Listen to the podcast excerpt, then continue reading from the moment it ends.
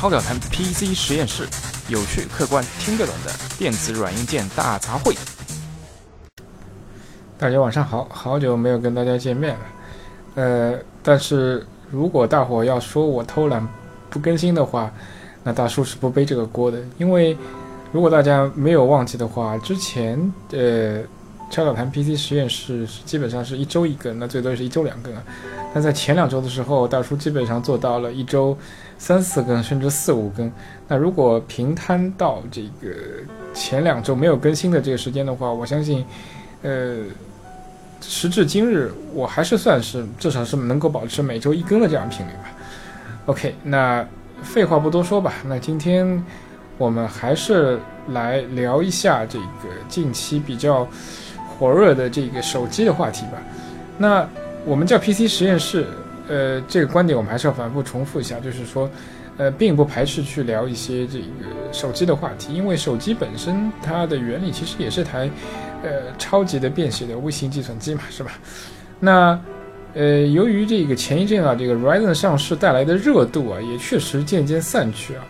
那无论是最近英特尔还是这个 AMD 的这样的一些呃境况，没有什么特别大的动作，只是对呃服务器方面会有一些更新，但对我们普通玩家来说，确实也没有什么意义。那呃，确实我们在呃二零一七年剩下来的年份，哪怕后面马上会来的这个这个呃上市的这个 Vega，但是我觉得它再强也。估计不会超过幺零八零 T 嘛？那因此它这个话题所带来的这个热度啊，嗯，不会有这个 Ryzen 重新这个呃回到这个主流 PC 性能这样的这种这种这种呃这种情况，呃，会有更大的这个爆炸性的这样的效果。而且，呃，我这里说个段子吧，就是说近期啊，在无论是在贴吧，无论是 A 八也好，还是 I 八也好，还是卡吧也好，而且卡吧就更加悲剧一点，就是说大家在晒装机贴的时候，有没有发现，咦，怎么突然间，呃，晒装机贴的这个小伙伴们怎么都少了一个核心组件？那就是显示卡。原因大家我相信也都是知道，就是说，呃，所有的这个。主流以上性能的显示卡都被这个矿工抢购一空啊！就是，那即将上市的这个 Vega 也是一一块这个挖矿的绝世好手啊！那呃，矿工们这个这个矿主们绝对是不会放过它的。因此，呃，以大叔个人的这样的一些推断的话，即使 Vega 上市的话，普通消费者是很难抢到的。OK，话题回到这个手机方面。那为什么呃大叔觉得在这个点我们有意义把呃有意义把这个手机的话题重新再呃再捋一捋呢？那就是因为呃大叔认为啊，其实智能手机即将或者是已经进入到了一个所谓二点零的时代。那呃智能手机经过了这个前五到十年的这样的一个发展啊，已经进入到一个相对来说一个成熟期。这就好比这个 PC 从这个。英特尔、奔腾，对吧？八八零五八六开始发展到今天的酷睿，甚至于这个 AMD 的 Ryzen，就是说，呃，已经是进入到一个成熟平稳期。那对于英特尔来说，可能，呃，我个人认为，在它的这个呃呃 i 七的 SMB、i 七二代，基本上就已经进入到一个稳定成熟期了。后期的所有的一些。改进啊，这这个技术增补啊，其实并没有带来一些这个质的突破，那可能只是些制制程上的改进啊，然后核心数的增加，然后频率提高，而带来所谓的这样的一个效能的提高。那手机呢，其实也同样进入到这样的一个这样的一个过程当中啊。那回想到，呃，智能手机的这个第一代 iPhone 一代啊，甚至是就是说那个，嗯，那安卓的这个一点零呃二点三版本之前啊，那。它的无论是软件还是硬件，确实是处于相当的一个这个初级的阶段啊。那呃，我个人认为这个 iOS 啊，这个呃苹果手机是基本上在 A7 以后，那就是进入到六十四位以后，基本上它的硬件已经也进入到一个呃相对成熟稳定的阶段。那事事实上就是说，呃，即使在二零一七年的今天，那 A 以 A7 为基础的这个 iPad Air 也好，还是 iPhone 5S 也好，仍然是能够。呃，流畅稳定的运行这个 iOS 这个十的系统，甚至我觉得未来 iOS 十一的话呢，A7 还是能够胜任。呃，那如果哪天不胜任，那我倒是认为这真不是 A7 这个芯片的这样的一个祸害，主要是呃，A7 出厂的时候，记得当时主无论是 iPad 还是 iPhone，呃，苹果很吝啬的只给了这个一 GB 内存，所以哪怕到 iOS 十二的话，我我认为呃 A7 并不是芯片本身的问题，而是这个主运存偏低，而导致整体系统会会比较卡一些。呃，那对于安卓来说呢，这个界限呢就稍微有点难画。那如果我们做一个嗯最最保守的预计的话，我觉得在这个高通八二零。呃，这个时间点呃前后啊，那无论是高通还是呃 MTK 的这样的一些，甚至是三星的一些相关产品，基本上也进入到了一个那相对来一个成熟的这样的一个阶段。那无论是今年的所谓机皇所配备的这个八三五，甚至未来的八四五啊，或者是这个呃其他的这样的品牌呃 MTK 可能要上市的这样新的这个旗旗舰的这样的一个芯片也好啊。那我觉得，呃，也也都是说是一个，就是朝着就是说，呃，构架基本成熟，呃，但是就是通过提高制程啊，提拉高频率来提高整体的这样的运行效能的作用。当然，手机和嗯传统的 PC 还有点不一样，它的，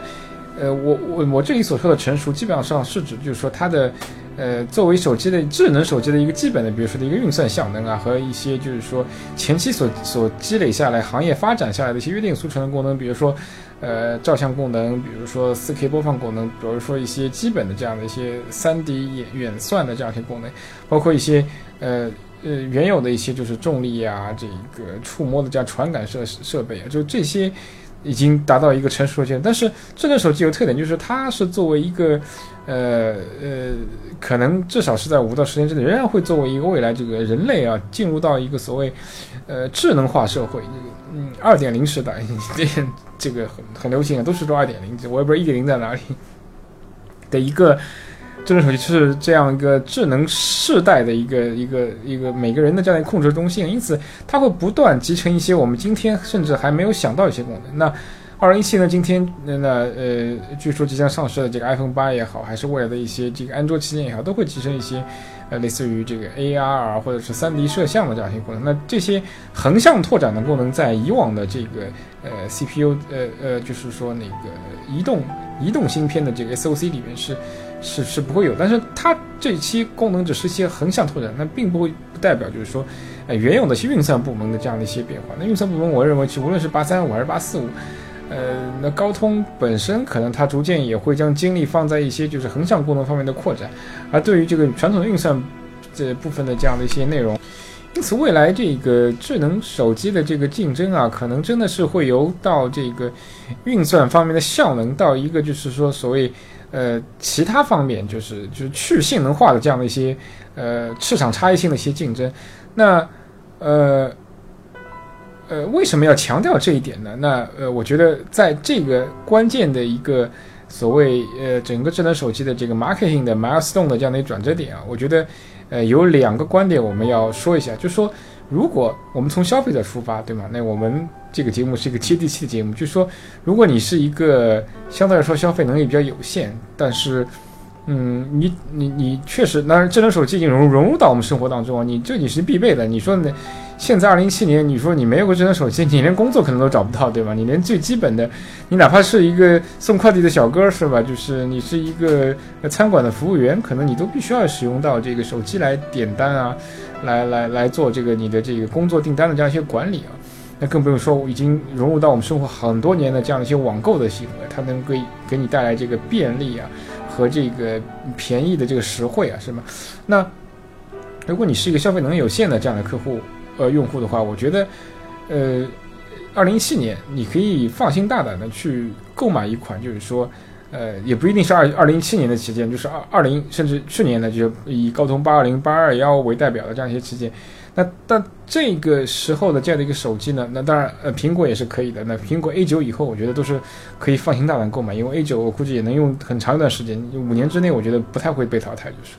那呃，那这个代表的就是说，所谓智能手机一点零时代的这个集大成的这样的一些成熟度也好和完善度也好，就已经非常完善。哪怕在未来五年也好，十年我觉得太长了，因为这个行业发展太快。但五年之内，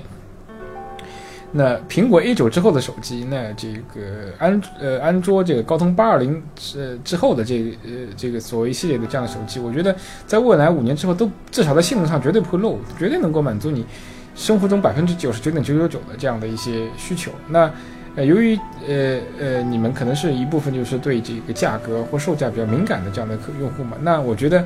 呃，太早，有的时候别人会担心嘛，就是说，哎，因为这行业没有成熟啊，呃，前面买单的这个这个用户都是小白鼠啊，那大叔就是啊，这个无论是 PC 也好啊，这个手机也好，当了很多小白鼠，家里这个一堆电子垃圾啊，这是在里面付付出了很多自己的这个这个血汗钱，那是没有办法，这就是我的兴趣爱好，什么人。活着总要是有一些爱好的，是吗？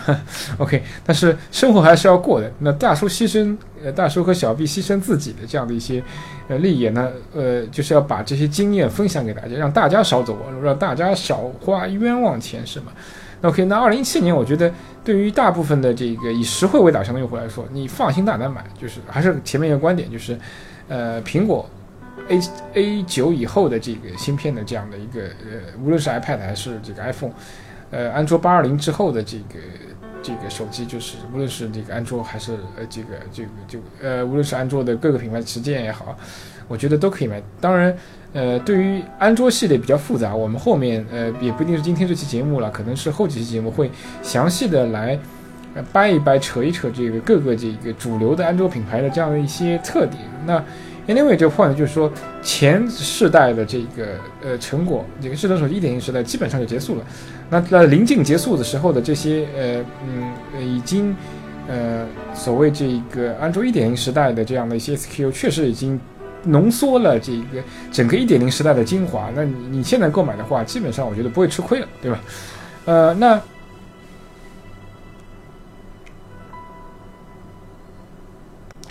那接下来呢？那我。就我们就是要继续来看一下，就是说，那所谓即将进入到二点零时代的这样的一些手机的特性啊，那呃，目前最火的这样的一个产品，那那就是被呃很多媒体啊，这个包括也被这个呃库克所喷的，就是所谓的一些谣言啊，就是呃全面屏的这个 iPhone 八，呃，但是呢，我超屌谈 PC 实验室在呃铺天盖地的这个 iPhone 八的这个消息里面。呃，会提出一个非常独特的观点的，我觉得，呃，呃，我大叔，我只是分享一下我的看法。我这个问题，其实大家可以一起在这期节目的这个留言里面，大家一起来探讨。我觉得这这非常不错。呃，那就是说，既然这个 iPhone 八确实是一个划时代的产品，它呃非常厉害，就是说通过呃只只有传统的这个所谓就是一点零时代的五点二寸的手机的这个绝对的三维啊，那它能够做到这个。呃，五点八寸的这样的一个可视面积啊，呃，那那超导弹 PC 实验室的一个观点是什么？是什么呢？就是既然 iPhone 八可以做到了这个五点八寸的这个可视面积，那为什么苹果在今年仍然打算推出这个三款主流产品？那一款是呃 iPhone 七 S，还有一款是 iPhone 七 S Plus，还有一款就是 iPhone 八。那 iPhone 7s 可以理解，它是一个四点七寸的产品，是吗？那可能售价会偏低一点，毕竟，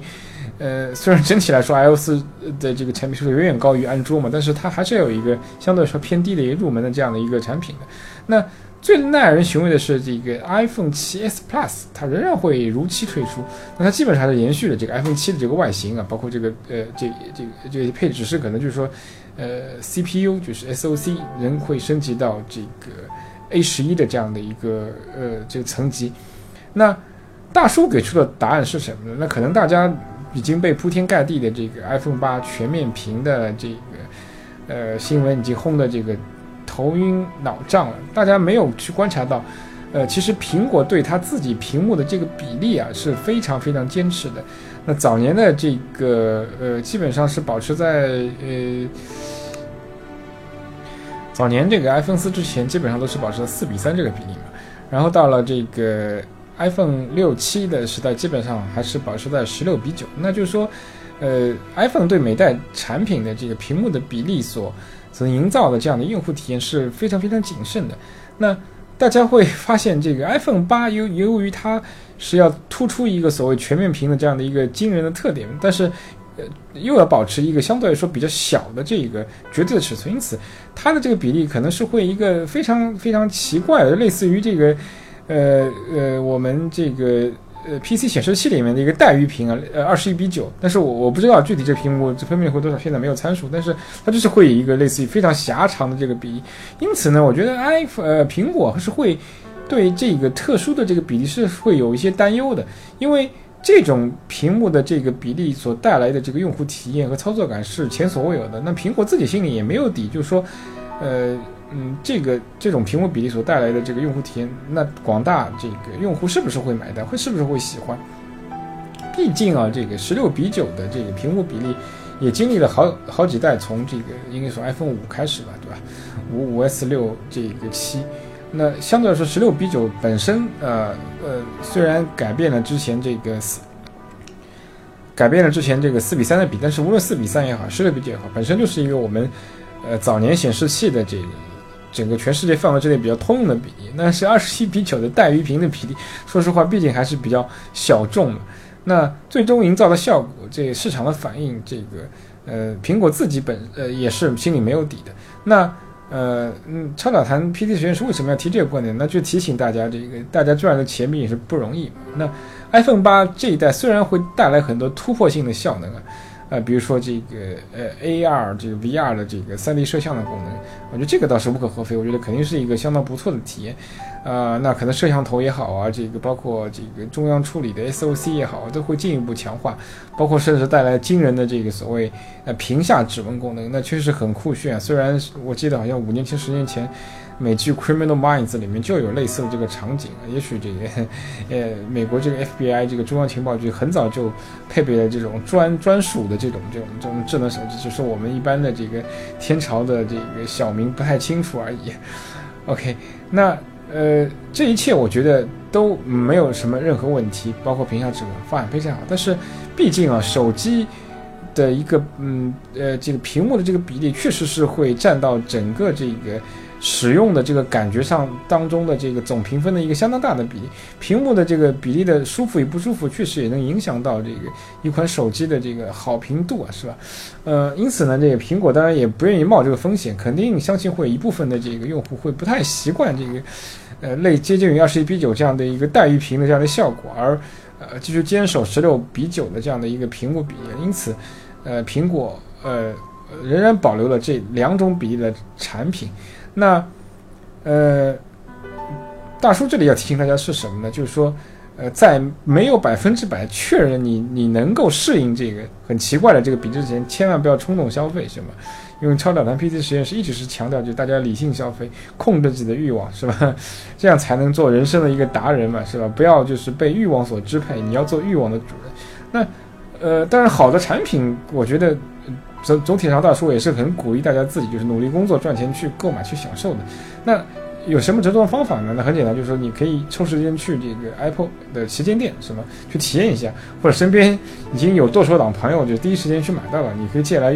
感受一下这个屏幕的这个这个比例，你是不是能够嗯能够习惯？那同样呢，就是呃。大叔，我自己思考这个问题，还有另外一个维度啊，就是无论是苹果也好，还是这个小米的 Mix 也好，还是今年，呃，势必各大品牌都会推出这个所谓的这个全面屏的产品。那全面屏产品所带来的这个绝对的好处啊，如果大家冷静下来思考的话，对它所带来的就是一个，就是呃，在原有尺寸呃不不改变的情况下，比如说五点二寸。能够提供这个更大的这样的一个这样的一个视野，但是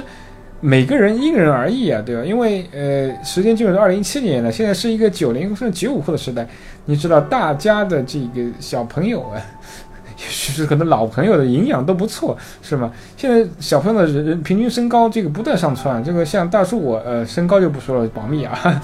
估计跟九五后的小朋友比，可能都是要呃的中位数级比，可能都是算一个二等残废啊，真是。那以后都是可能呃一米八甚至一米八五以上的平均身高的话，那我觉得即使现在一款就主流的五点五寸的这个非全面屏产品，你放在裤兜里面，你可能你下蹲也不会有什么特别大的压力啊，是吧？那这个全面屏，我个人认为啊，这个呃，大家冷静下来以后，其实它更多的真的是一种，这个真的是一种呃噱头的成分。我我觉得我不吹不黑，至少是占百分之五十的比例。它虽然是能够带来一点好处，但是真正说是一个划时代的这个改变，呃，大叔并不同意认同这个观点，它只是一个所谓呃屏幕方面的这样的一个一个呃，不能说小小的进步，可能是一个比比小小的进步高一点，但是比中等的进步仍然还小一点，就是半呃介于小进步和中中等进步之间的这样的一个中小进步，很绕口。呃，那什么才是真正的一个决定性的划时代的这样的一个改变呢？对于智能来说，那当前智能手机最大的痛点是什么？那既不是性能，也不是各种就是新奇的功能，续航耗电，这才是一个最大的一个痛点，是吗？那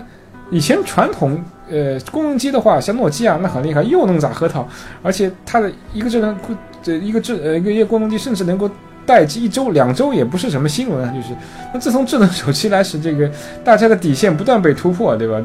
对，嗯，现在基本上都能接受这个只能坚持一天的这个电池容量，甚至有些所谓旗舰高性能的这个安卓旗舰，甚至如果你中等程度以上使用，连一天都支持不到，只能坚持大半天的这样的一个时间。对，然后极力鼓吹一些所谓快速充电的功能，那我觉得这真的是一个怎么说呢？饮鸩止渴的这样的一些，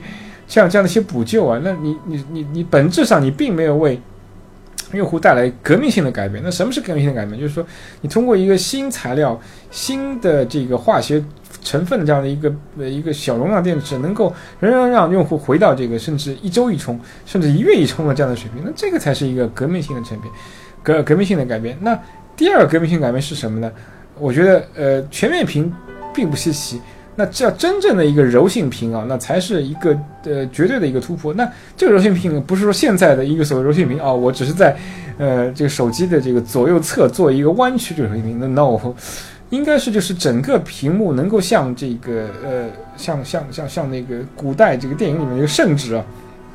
有一个卷轴式的这个情况，能够能够卷起来，呃。就是整个手机可以像呃像一块手帕一样，既可以对折，也可以就是做一个卷筒状的这样的一个这样的一个折弯的一个方式改变。那我觉得这个，呃，才是一个革命性的改变。那这个带来的好处也是非常显而易见的，就是说我可以通过我可以把手机做的相对来说非常大，哪怕是六寸七寸也没有问题。那我可以对折是吧？然后我可以这个卷成一卷，我可以放在这个呃戴在身上，不会并不会影响我这个出行的这个这这个便利性是吧？那我觉得刚才提到的两点，那才是真正，呃，如果哪天能够达到，我相信在不远的未来肯定是能够做到的。但是，呃，呃，大叔的观点是，只有这些真正革命性的这样的一些痛点被解决的时候，所所带来的这个产品的变革，或者是带来一些就是呃这样的一些新产品的话，才是值得大家踊跃去把自己的这个所谓啊卖肾钱啊，这个这个这个血汗钱啊去。呃呃，去呃毫不犹豫的，就是换掉自己目前所使用的这样的一些设备，而呃目前所就是所谓二零一七年的一些噱头啊，这个无论是全面屏也好，无论是呃一些所谓还没还没有这个落到特别实处的这些 AR 啊或者 VR 的一些特性的，那当然了，也许你前一台手机已经用了这个两到三年，确实已经这个比如电池已经确实已经续航很差了，或者是。屏幕也已经这个有点呃，因为灯管长期消耗已经有点偏暗了，对吧？呃，那其他方面，说实话，手机也不太会衰败。我觉得，我觉得存储芯片 CPU 的话，用两到三年不都会有问题啊？你重新这个呃呃回到出厂模式的话，整个系统也不会特别慢。那因为我觉得，嗯，手机正常情况下的，我觉得呃一个更换周期至少是两年吧。我觉得一年有，嗯，尤其是呃回到前面的观点，就是说我们目前一点零时代的手机已经。已经相当成熟了。如果市场没有一些新的这样的一些卖点的话，那目前，呃呃，仍然停留在智能手机一点零时代的这样的一些所谓新产品的话，我觉得，我觉得二零一六年以后的产品至少可以等到二零一八年以后再更换，真的没有必要在二零一七年这么着急去花钱买一些呃带引号的这个革命性变化的一些产品。OK，呃，今天啰啰嗦嗦就跟大家说这些，那。后几期的这样的节目，可能到时候会，呃，把呃近期的一些这个对呃各个主流的安卓品牌的这样的一些使用体验啊，给大家一些分享。那呃，预告是可能我会花时间聊一下这个小米啊、华为啊、呃魅族啊、呃这个三大品牌。那有时间的话，还能聊呃还能侃侃其他品牌。但是呃呃，相对来说比较负责的是，因为小米、魅族和华为、大叔和小 B 都是经过长时间把玩的，能够深刻理解它的这样的一些软硬件开发的一些功力啊，那所给大家带来的一些这个呃采购的呃建议也会更加中肯。好，那今天的节目就到这儿，呃，祝大家玩，心情愉快，好，拜拜。